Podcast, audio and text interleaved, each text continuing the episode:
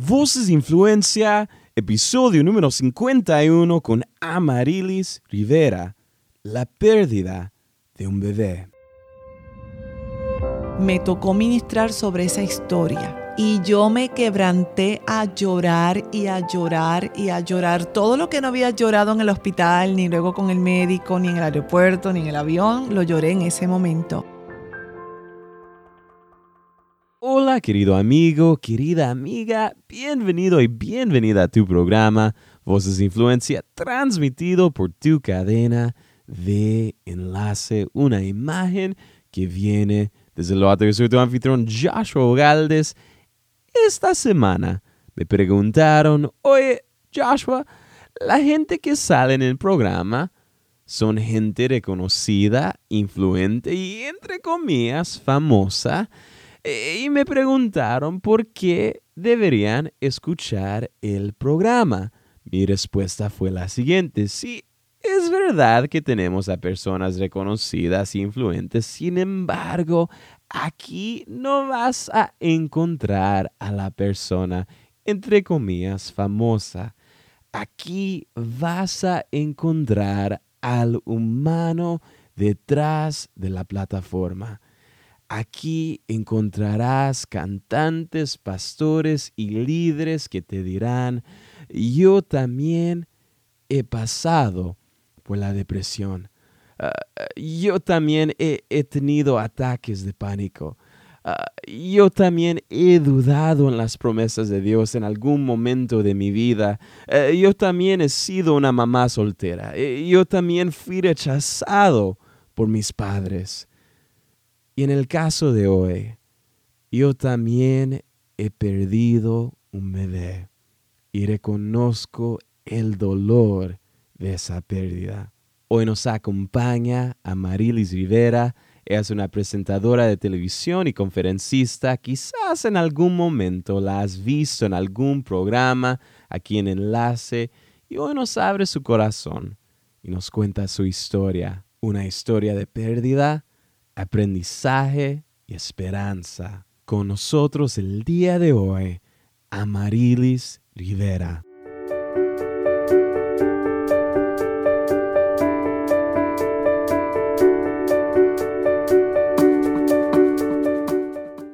Bienvenida. Hola, pues yo creo que el regalo es para mí porque a mí eh, me encanta poderme expresar y comunicar a través de los medios y ahora a través de las redes sociales, de todas las oportunidades que la tecnología nos da.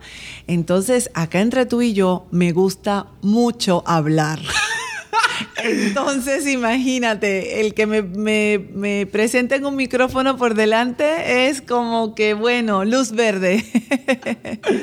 Increíble. Y, y, y, y quiero saber esto. Ah, en, nuestro programa nos encanta conocer a nuestros invitados.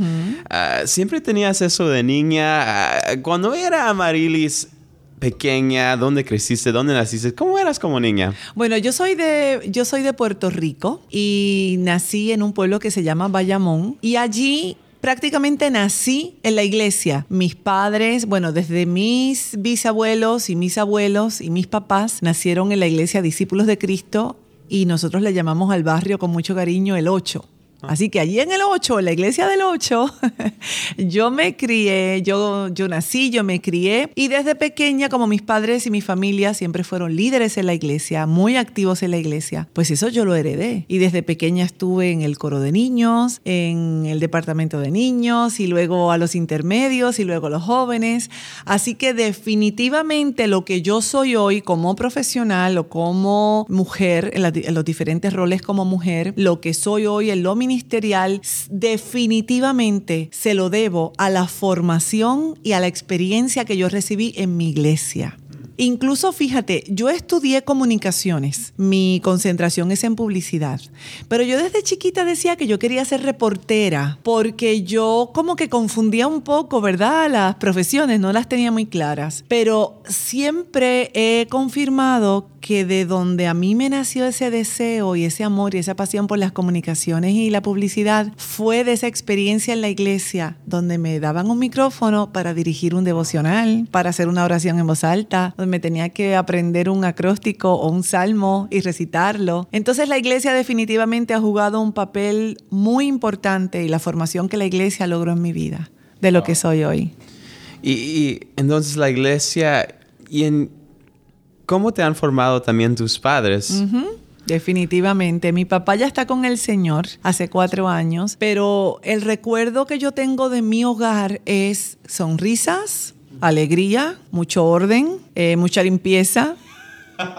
Y claro, no lo, no, lo puedo, no lo puedo olvidar porque mi hermana y yo, solo tengo una hermana, nos tocaba todos los sábados quitar todas las cosas que estaban en las tablillas eh, en, en, la sala, limpiarlas una a una, pero mi papá y mi mamá nos enseñaron no solamente a mantener una casa en orden y, y a limpiar y todo lo demás, pero nos enseñaron el amor a Dios a través del servicio, el amor a la familia. Eh, hoy día las personas que son de la edad de mis papás me cuentan que aún ellos desde novios reflejaban al Señor de una manera bien diferente, de una manera bien especial, que aún ellos como novios eran una pareja que ministraba a otras parejas y luego como casados. Entonces yo... Para mí es emocionante saber que mi papá y mi mamá aún de novios jovencitos cuando ni pensaban en nosotras porque no existíamos, ya ellos iban trabajando en el hogar que luego me iba a recibir y me iba a formar a mí. Entonces, definitivamente Vi en mis papás el ejemplo de un matrimonio excepcional, de un papá trabajador y proveedor, de una mamá que, que cubrió y aún cubre todas nuestras necesidades, que está pendiente a nosotros, que cuando nació mi hijo, cuando nació mi sobrina, mis papás le dieron el mismo amor, el mismo cariño, la misma atención. Y, y eso lo veo en mi hogar ahora y lo veo en el hogar de mi hermana también. Es increíble porque hay diferentes contextos donde he hablado con tanta gente y hay muchas historias donde un papá quizás se muere a una corta edad del niño o niña. Hay otros ah, casos en los cuales es un contexto muy disfuncional. Pero, ¿qué nos puedes decir de quizás escuchas esas historias, pero también... Eh, eh, tu contexto de una familia saludable, um, ¿qué, ¿qué, nos puedes decir para inspirar a quizás los que no han tenido eso? ¿Cómo pueden quizás alcanzar eso? Bueno, déjame decirte que me tocó experimentar muy de cerca mm. eh, algo de lo que estás describiendo y tal vez en el aspecto de de la disfuncionalidad, porque mi esposo tristemente viene de un hogar que se rompió hmm. cuando él estaba en su temprana adolescencia. Hmm. Y mi esposo tuvo que pasar por el dolor del divorcio de sus padres, hmm. eh, por muchas situaciones en su familia. Él mismo fue, se casó, tuvo tres hijos y se divorció. Y a los años, cuando nosotros nos conocimos, él tenía el anhelo de ahora eh, firme en los caminos del Señor, ahora habiendo conocido verdaderamente a, a, Cristo en su vida, ahora queriendo vivir una vida según la palabra de Dios, tenía el anhelo de experimentar eso que no tuvo en su vida y que luego en su matrimonio también por malas decisiones o por errores o por inmadurez, no supo valorar ni supo desarrollar. Entonces, aunque a mí no me tocó experimentarlo en mi familia, pero sí me tocó conocer el corazón muy de cerca, en este caso de mi esposo, de alguien que lo, que lo experimentó y cómo juntos entonces comenzamos e iniciamos un hogar y en este caso aprendiendo de las dos experiencias, porque fíjate, en mi caso yo traigo eh, una historia de lindas experiencias del hogar y se, se aprende mucho de ahí, pero también el que trae las heridas de un, de un hogar disfuncional o como decías ahorita, de, un, de la muerte temprana de un padre, de una madre, del abandono de unos padres, del abuso de unos por parte de unos padres, de ellos también aprendemos. Entonces, te enriqueces siempre con las personas que han sufrido, que han pasado, que han tenido necesidades, porque esas personas yo creo que se esfuerzan aún más en, en tratar de que su nuevo hogar o su nueva experiencia matrimonial, según el caso que sea, sea mejor.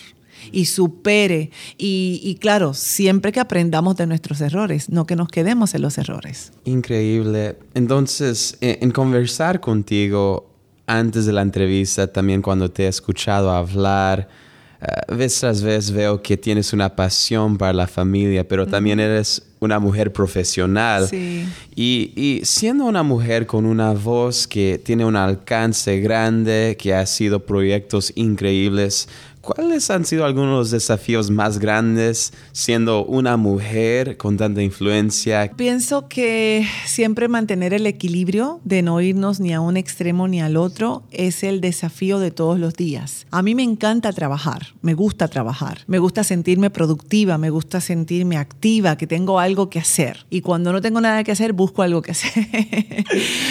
Pero a veces hay que entender que es tan beneficioso el descanso y no solamente el descanso de acostarse a dormir unas 6, 8 horas, el descanso mental, el desconectarse de la agenda, el sacar tiempo para las cosas más irrelevantes o triviales que uno piensa como el jugar cartas de mesa con tu hijo, el salir a caminar y ver el atardecer. Y a lo mejor quien me escucha dice, ay, pero como que eso ya no se hace. Pero sabes qué? He aprendido que esas cosas sencillas que tal vez parezcan anticuadas o medias románticas o medias cliché, te sacan de tu rutina, marcan una linda, lindo, marcan un lindo momento en la vida con tu familia y crean una memoria, crean un recuerdo que como no son usuales y como sales un poco de lo común, se recuerdan con mucho más cariño y se aprecian otras cosas.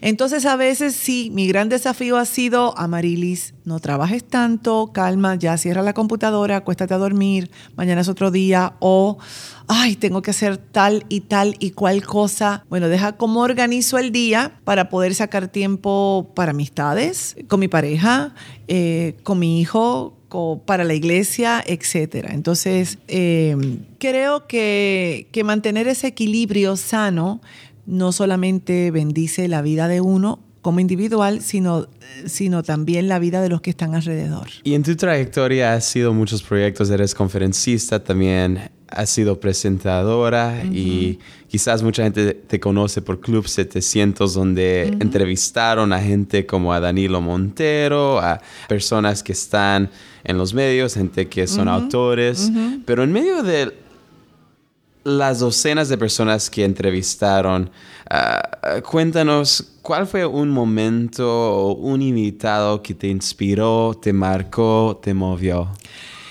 Ah, bueno, te voy a contar una experiencia que no fue necesariamente a través de un invitado, porque en cuanto a los invitados, creo que me encantó la experiencia de en seis años de haber entrevistado a tanta gente en tan diversos temas, desde las relaciones matrimoniales hasta finanzas, temas de salud, temas de emprendimiento, de liderazgo, y era muy enriquecedor tener todos esos invitados eh, eh, con la oportunidad de que nos compartieran acerca de su sabiduría, de sus experiencias. Sin embargo, en una ocasión eh, me tocó comentar o ministrar al final de la historia un testimonio de un matrimonio que tenía un hijo varoncito, como en mi caso, que estaban buscando tener un segundo bebé, como en mi caso, con la diferencia que a ellos eh, parte de su testimonio fue que luego de eh, entrar en muchos tratamientos médicos para que ella quedara embarazada, cuando ya había perdido la esperanza de tener un segundo bebé y creo que había perdido algunos,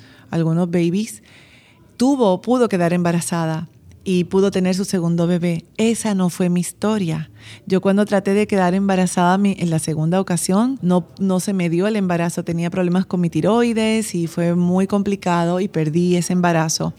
Entonces, el día que supe que había perdido al bebé porque tuve que ir de emergencia al, al, hospital con un dolor muy fuerte, era el mismo día que yo salía de viajes para el estudio de grabación de CBN a iniciar la grabación de Club 700 hoy. Entonces fue muy doloroso, pero como ya tenía ese viaje de por medio me concentré en, cumplir con la agenda de producción del Club 700, me concentré en que iba a viajar, así que me superé bastante rápido la noticia del, del aborto, de la pérdida del bebé. Sin embargo, esa misma semana, eh, grabando los programas, me tocó ministrar sobre esa historia. Y yo me quebranté a llorar y a llorar y a llorar. Todo lo que no había llorado en el hospital, ni luego con el médico, ni en el aeropuerto, ni en el avión, lo lloré en ese momento. Y wow, yo pensé que no iba a poder hablar frente a las cámaras y dije, no, esta historia me la tienen que cambiar a mí, yo no la voy a poder ministrar. Y mi compañero de programa, el pastor Héctor Hermosillo, con su sabiduría y con su toque tan espiritual, me dice, no, no, no, Amarilis, al contrario, por cuanto tú has pasado por el dolor de haber perdido un bebé, tú tienes ahora la experiencia de haber recibido la gracia de Dios, su fortaleza, y tú tienes el corazón y la sensibilidad de ministrar sobre este testimonio. Entonces, con lágrimas aún, eh, pero con una sonrisa de paz y de esperanza y de confianza en mi Señor, eh, culminé la, la, grabación de ese segmento y eso me marcó para siempre. Así que puedo decir literalmente que la primera que fue ministrada por un segmento del Club 700 hoy fui yo y fue en la primera semana de grabación de mi parte con el programa. Así que fue como, como un norte, como una definición de lo que serían los siguientes años. Al yo saber el impacto que tenían esos testimonios y mi ministración, como la de Héctor, en la vida de la gente que nos estaba escuchando y que nos estaría escuchando en los siguientes años.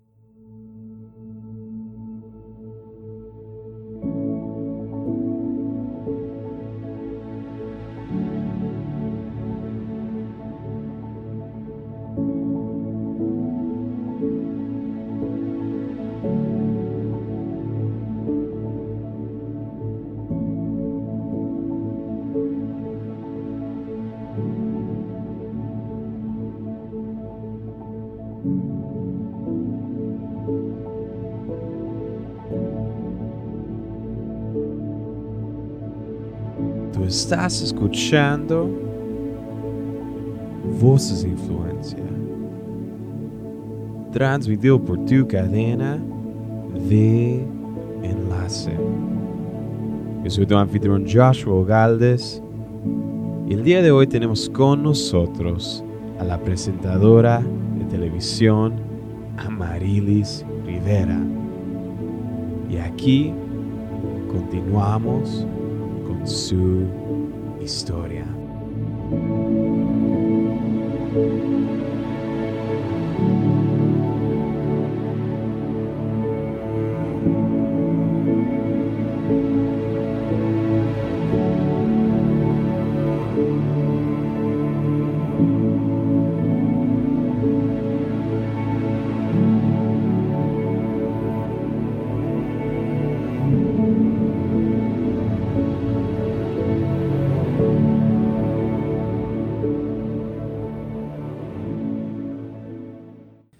Y hablando un poco de Héctor, ah, lo hemos tenido en este programa ah, para aquellos que nos están escuchando.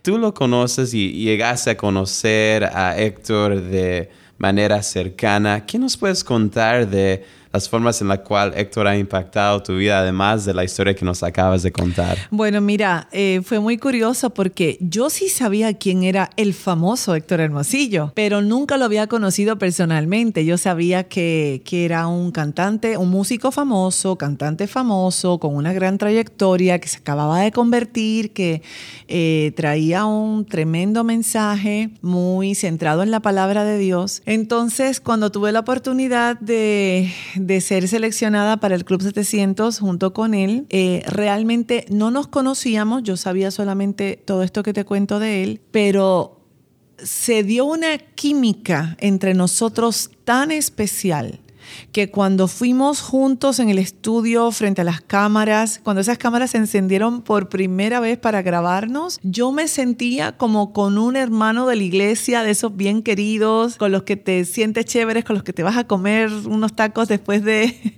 después del servicio o algo así. Así, así fue todos y cada uno de los programas. Primero fue una conexión muy bonita eh, donde pudimos trabajar en lo profesional, eh, dar sugerencias, dar ideas, hacer cambios. Y, y eso no solamente se ve reflejado en el producto final, en el programa, pero internamente tras bastidores nos cubríamos mucho. Cuando, por ejemplo, a mí se me pasaba decir algo, él estaba pendiente y él me cubría y lo terminaba diciendo. Cuando viceversa, ¿no? Si él necesitaba recordar algo y veía yo que como que se le iba olvidando, entonces yo entraba con alguna indirecta, alguna clave y le decía y él entonces eh, se conectaba a la idea y retomábamos la idea general, etc. Eso en el área, digamos, de los detalles profesionales nos fue súper bien. Para mí la experiencia con Héctor fue maravillosa porque yo nunca había hecho televisión. Entonces, o sea, encima de todo estaba súper nerviosa y súper tensa. Y, hacerlo al lado de un profesional como Héctor Hermosillo era, Dios mío, Señor, yo, ¿por qué me has escogido a mí para esto?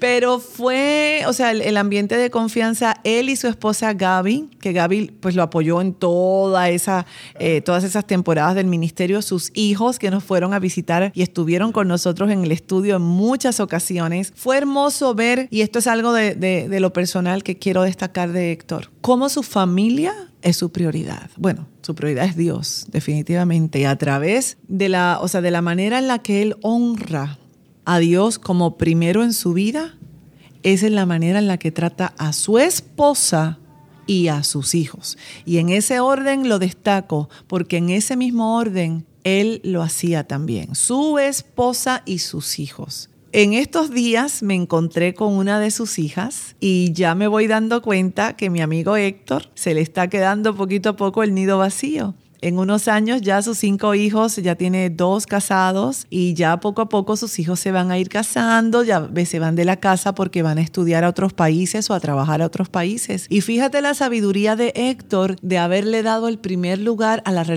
en, en términos familiares a la relación con su esposa, porque cuando el nido se queda vacío, ¿quién queda a tu lado? Es tu esposa, tu esposo. Entonces ves el porqué de sus pasos sabios en atender a Gaby y en darle la prioridad a Gaby y juntos criar a cinco hijos y esos cinco hijos lo aman, lo apoyan, tienen una relación especial con él y él sacar tiempo para cinco hijos, atender a cinco hijos, conocer el corazón de cinco hijos.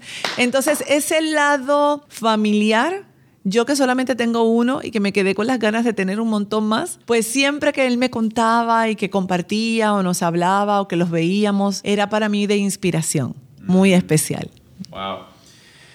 Una de las preguntas que me encanta preguntarle a todos, pero ay, ay, ay. hasta la fecha, ¿cuál ha sido tu experiencia más grande con Dios? Ah, nunca puedo olvidar eh, el día que, habiendo nacido en una iglesia cristiana, el día que acepté a Jesús como mi Salvador. Digamos que ya de, dentro de mi madurez de preadolescente o de adolescente, entendí que yo era pecadora, que yo necesitaba darle entrada a, Cristo y aceptarlo, que necesitaba confesar mis pecados y que necesitaba sentirme perdonada y recibir ese perdón. Entonces definitivamente en mi vida, aunque tenía 12 años, hubo un antes y un después en ese momento. Luego yo cuando me gradué de la universidad en Puerto Rico, que trabajé un par de años en la isla, eh, decidí buscar rumbos profesionales fuera y me fui a vivir sola a los Estados Unidos. Y es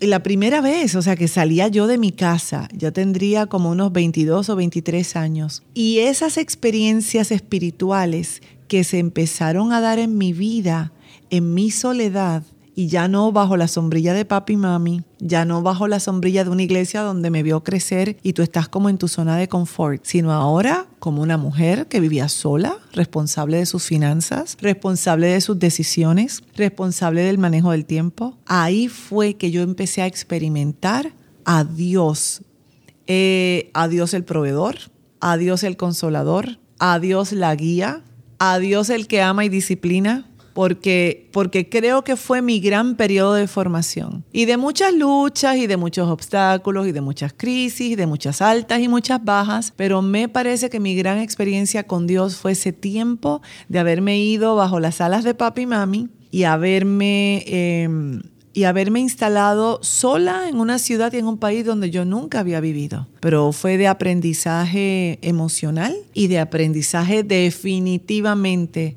espiritual. Y déjame con, bueno, eso así como de fundamento, viste, te dije que yo hablo mucho.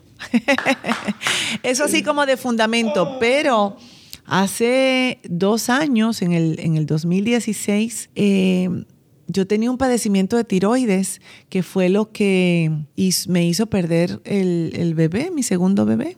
Y años después me encontraron algunos nódulos en la tiroides, pero era normal.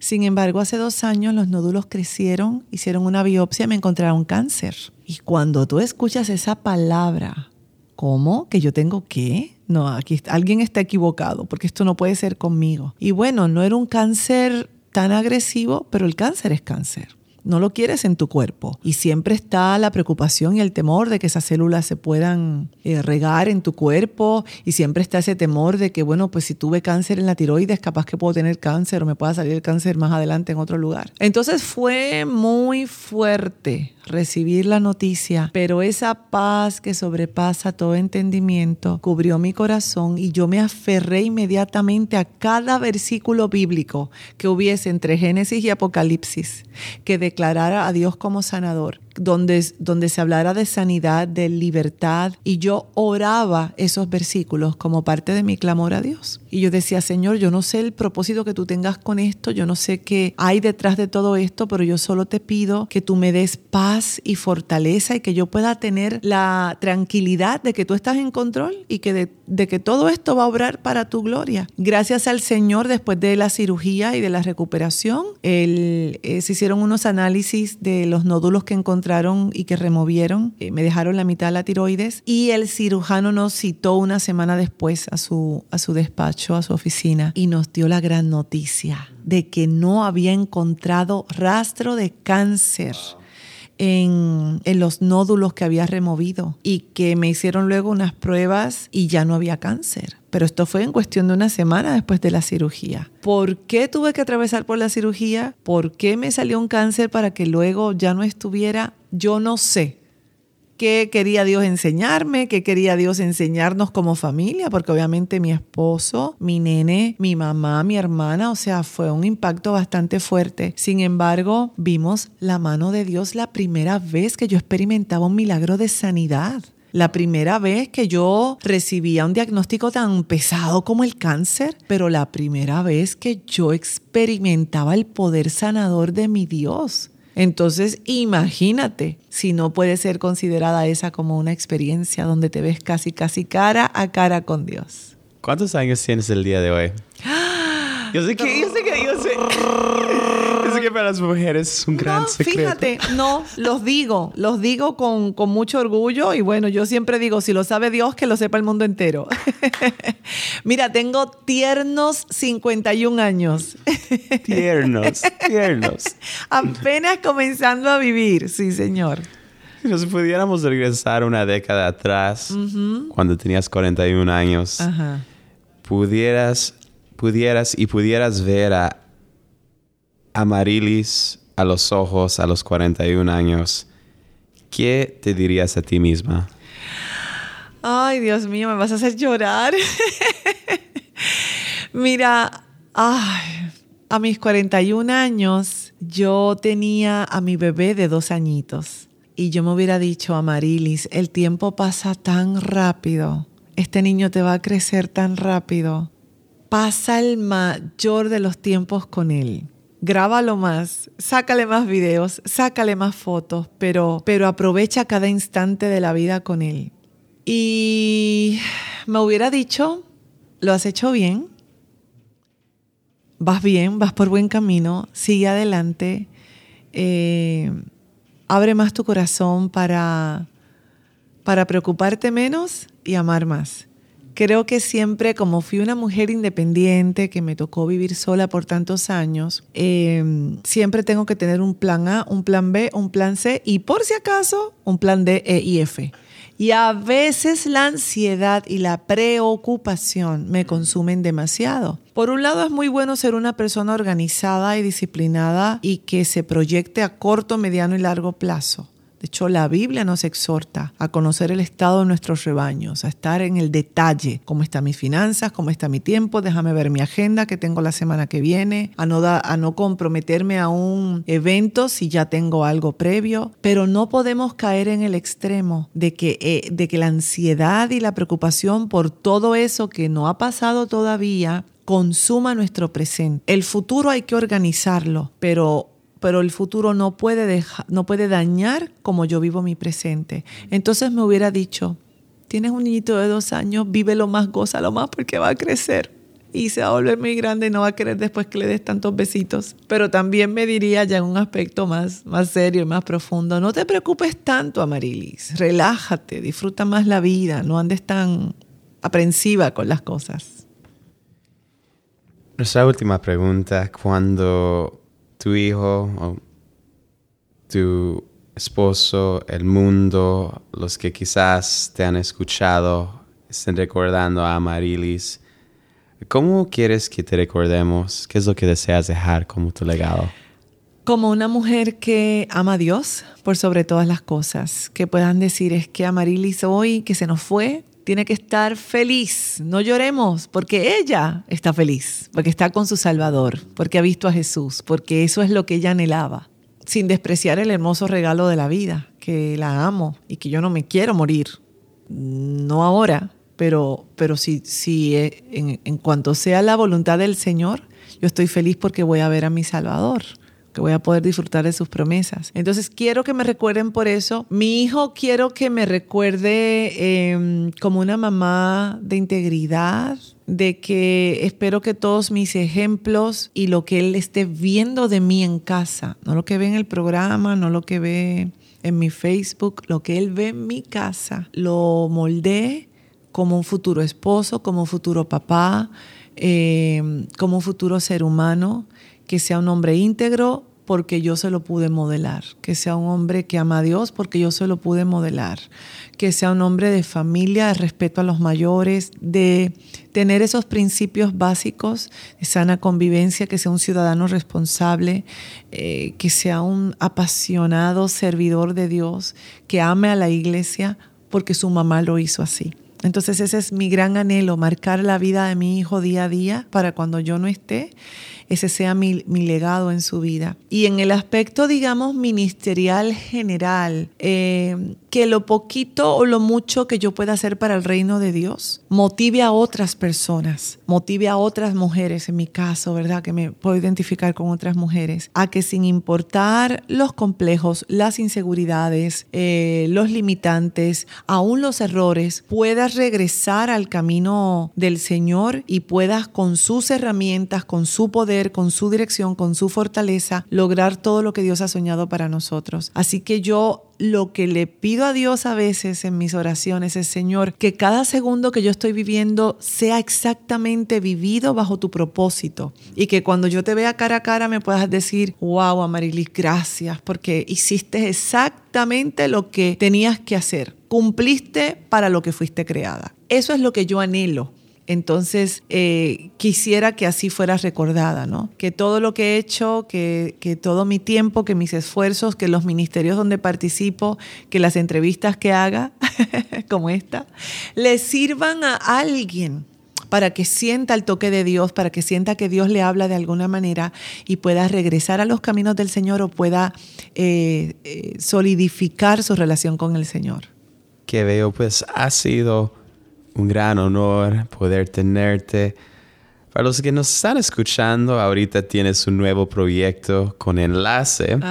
Y me imagino que también tienes otras cosas, otras cosas que ah, vienen en el futuro. Para la gente que quieren conectarse contigo, estar al pendiente de lo que estás haciendo, ¿qué es la mejor forma que pueden hacer eso? Bueno, yo creo que las redes sociales hoy nos permiten estar en contacto. Eh, en Instagram, ahí me pueden conseguir como Amarilis R. Amarilis R. Y en el Facebook, Amarilis Rivera. En Twitter también, Amarilis Rivera. Y en Enlace vamos a estar todos los domingos en la noche en el programa de Cristo para todas las naciones. Ahí yo eh, pongo mi, granito de, mi semillita, mi granito de arena, colaborando como presentadora, pero el programa realmente, quien, el, contenido del programa lo, lo tiene o lo hace el evangelista Daniel Colenda, del el presidente del, del Ministerio Cristo para todas las naciones y, yo solamente tengo la función de presentar las, las diferentes predicaciones y presentaciones evangelísticas que él tiene, que son tan poderosas, tan increíbles y para mí ha sido un honor ser parte de este proyecto. Así que invitamos a toda esta gran familia que nos escucha a que pueda sintonizar este programa eh, a través de enlace los domingos en la noche. Creo que es a las 10 de la noche, pero es que son eh, el horario es tan diferente, las diferentes zonas, correcto, que bueno, ahí les dejo con esa tarea que lo puedan localizar en el sitio web de enlace, donde está toda la información, y también en, las redes sociales del Ministerio eh, Evangelista Daniel Colenda, en Facebook, en Instagram y en Twitter. Evangelista Daniel Colenda y ahí vamos a estar colocando la información detallada de, de dónde, eh, a qué hora va a estar saliendo este programa a través de la cadena Enlace. Muchísimas gracias. En Dios encontramos esperanza. En Dios encontramos vida. En Dios encontramos sanidad querido amigo, querida amiga, donde quiera que te encuentres. Dios es vida, Dios es esperanza y Dios es tu sanador. Gracias por acompañarnos el día de hoy en esta increíble entrevista, el día de hoy con Amarilis Rivera. Al concluir nuestro tiempo juntos, aquí en este momento te dejamos con un segmento cortito de lo que va a ser nuestro próximo episodio con Gerardo Mejía, mejor conocido como Rico Suave. Y la senté a mi esposa y le dije que quería hablar con ella y le conté de mis infidelidades. O sea, no le pude contar de todo porque no, ya, ya se me, ya se me desmayaba, ya, era demasiado. La dejé como en shock. O sea, le conté y le seguía contando y contando ya cuando vi que ya que no aguantaba más me callé. Al principio enojada, triste, y yo me dio una fuerza el Señor como que todo, o sea, todo el día no, paraba o sea, de, de, decirle a ella cuánto la amaba. Y mi, mi, mi corazón cambió. Y de ese momento yo nunca más le fallé. Nunca.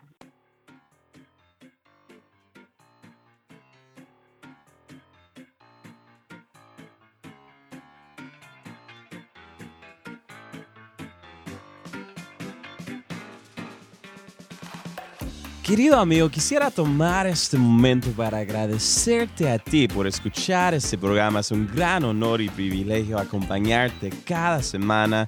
Si algo te impactó de la entrevista del día de hoy, por favor compártelo y avísanos por las redes en Facebook, Twitter o Instagram.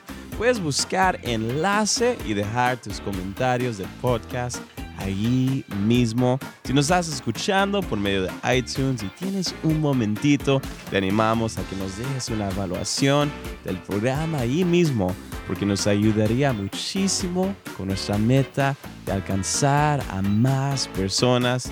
De nuevo, muchísimas gracias por escuchar Voces de Influencia. Yo soy tu anfitrión Joshua Ogaldes, despidiéndome hasta la próxima, mi querido amigo. Un fuerte abrazo de todos aquí en Enlace. Que Dios te bendiga.